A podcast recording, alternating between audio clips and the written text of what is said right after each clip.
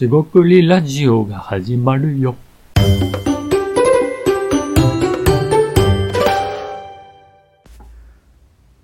こんにちは。しごくりラジオの大橋です。今回もしごくりラジオを始めていきたいと思います。今回はですね、あの、えっと、コンサルではないんですが、ある本の、えっと、フレーズですね。えっと、コンサルタントとか、まあ、新しい仕事、えー、自分のやりたいことをやるという時の、えー、覚えているフレーズがありまして、えっと、今回そのついて、えー、話していきたいと思います。今回もどうぞよろしくお願いいたします。はい、塩食いラジオの大橋です。今回ですね、えっと、まあ、ある本、えっとですね、本としては、えっと、花田さんという書かれた、えっと、タイトルがちょっと長いんですけど、まああの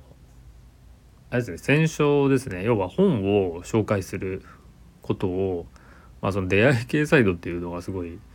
えー、っと、まあ、キャッチーでキャッチーというか、まあ、実際そうだったと思うんですけど、まあ、70人に会ってその著者花田さんっていう方が勧めて本をですね、まあ、出会い系サイトではあるんですがそこはあのその出会いを求めてではなくてえー、本を勧めるっていうね、やったと、まあ、そういう本がありまして結構前なんですがでですねその時そこのまあ、えー、本の中身とまあまあ面白いんですけどそこでですねあるフレーズといいますかえー、っとまあ遠藤さんっていうねこれ仮名なのかよく分かんないですけど、まあ、遠藤さんって書かれてましてその方に出会って、えーまあ、その仕事の話を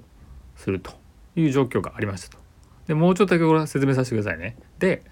えー、っとまあ本文の中でそのまあその遠藤さんからそのまあプライオリティですね要はその著者にとっての仕事の、まあ、重要性って何って言われたらその心のこもったみたいなそういう仕事ですよね仕事としては心のこもったものやりたいと。でそれに対してまああの恥ずかしいというか心のこもったと。えー、でそれで遠藤さんって人にまあ心のこもったアドバイザーやればいいじゃんって言われたんですよね。でこれ前後の文脈が何かっていうと、まあ、例えばそのなんとかコンサルタントとかってね、まあ、あったりしますよね。別にそのそのなんとかコンサルを否定してるんじゃなくて、ま、それが何で何をする仕事で、えー、何ような価値を伝えて、まあ、こういうことが言えますっていうので全然え問題はないことももちろんあるんですけど、まあ、そういった、まあ、あのその中身本質的な話じゃなくてそのイメージですよね。見え方見られ方みたいな話で、えなんとかコンソールみたいなものをやると、まあ、要はそのなんか上っ面ではないけどななんかその大丈夫なのとかね。それ何なのみたいなね。で肩書きってつけれるじゃないですか。っていう意味でまあまあ怪しさとまでは言わないんですけどうさんくささというのが近いですかね。があると。まあまあまあそれはすごいわかるんですよね。だからそのなんとかコンサルまあ例えばですよ。戦勝コンサルタントみたいな名乗るとするじゃないですか。実際書いてあったか 覚えてないですけど。名乗るとなんかうさんくさいんじゃないかと。でそれ何何なのかというふうになると。いうことを危惧する著者が、まあ、その遠藤さんと一緒に聞いたら別にそうじゃない自分がいいと思うその選手コンサルタントって名前がですね不一致だったら直しておけばいいですし、えー、選手コンサルタント名乗ろうが何しようがそれで、まあ、この心のこもったですね著者が考えるものを実現していけばいいと。要はその肩書きとかのイメージを、えー、まあ、あえてね悪い名前を付ける必要はないんですけど、まあ、自分が思うよ、えーと、仕事肩書き、ね、仕事作りですよねをやればいいんじゃないかと、ま、そういう話なんですよね。でまあ汚いとはもうちろん言わないですけどそのイメージが良くないならそれを変えていくっていうのも一つ手じゃないですか。でもう一個は全然違うものを名乗って実はそういうものですっていうねのもあるんでこれはもうやり方とか見せ方次第なのかなっていうことだと思います。でですねあのまあ、例えばそのある種例えば起業ですよね副業とかでもいいですけどその起業っていうもののイメージがなんかあるとするじゃないですかなんか難しそうとか、えー、大変そうとか面白そうとかでそのイメージはイメージでしかないんでそのイメージのものを作ろうとするのってなんかまた違うんですよね。でもちろん自分が想像して考えたいような、まあ、想像っていうのはイメージなんですねイメージしているような仕事の作り方とかやり方をしたいのであればそういうものを企業でやればいいっていうだけなんですよね。まあ、例えば花屋をやりたい。であれば、えっと、花をやればいいんですけどじゃあどういう花屋にするのかってところで、まあ、その、えっと、十人十色といいますか全く違う花屋さんができてくるということかなと思います。そのやる前にまああの全然イメージしてもらってどうしようかって考えたらいいんですけどそのまあ、既存のイメージですよね花屋なんかこう例えば儲からないとかね、まあ、何でもいいんですよ何とでも言ってもいいんですけどそのイメージがある時にそのイメージがあるからやりませんとかできませんっていうのはちょっとどうなのと。それは批判的に見ていく必要があってねリスクリターンを丁寧に踏まえればあの自分の考え方と合致してくるんでまあ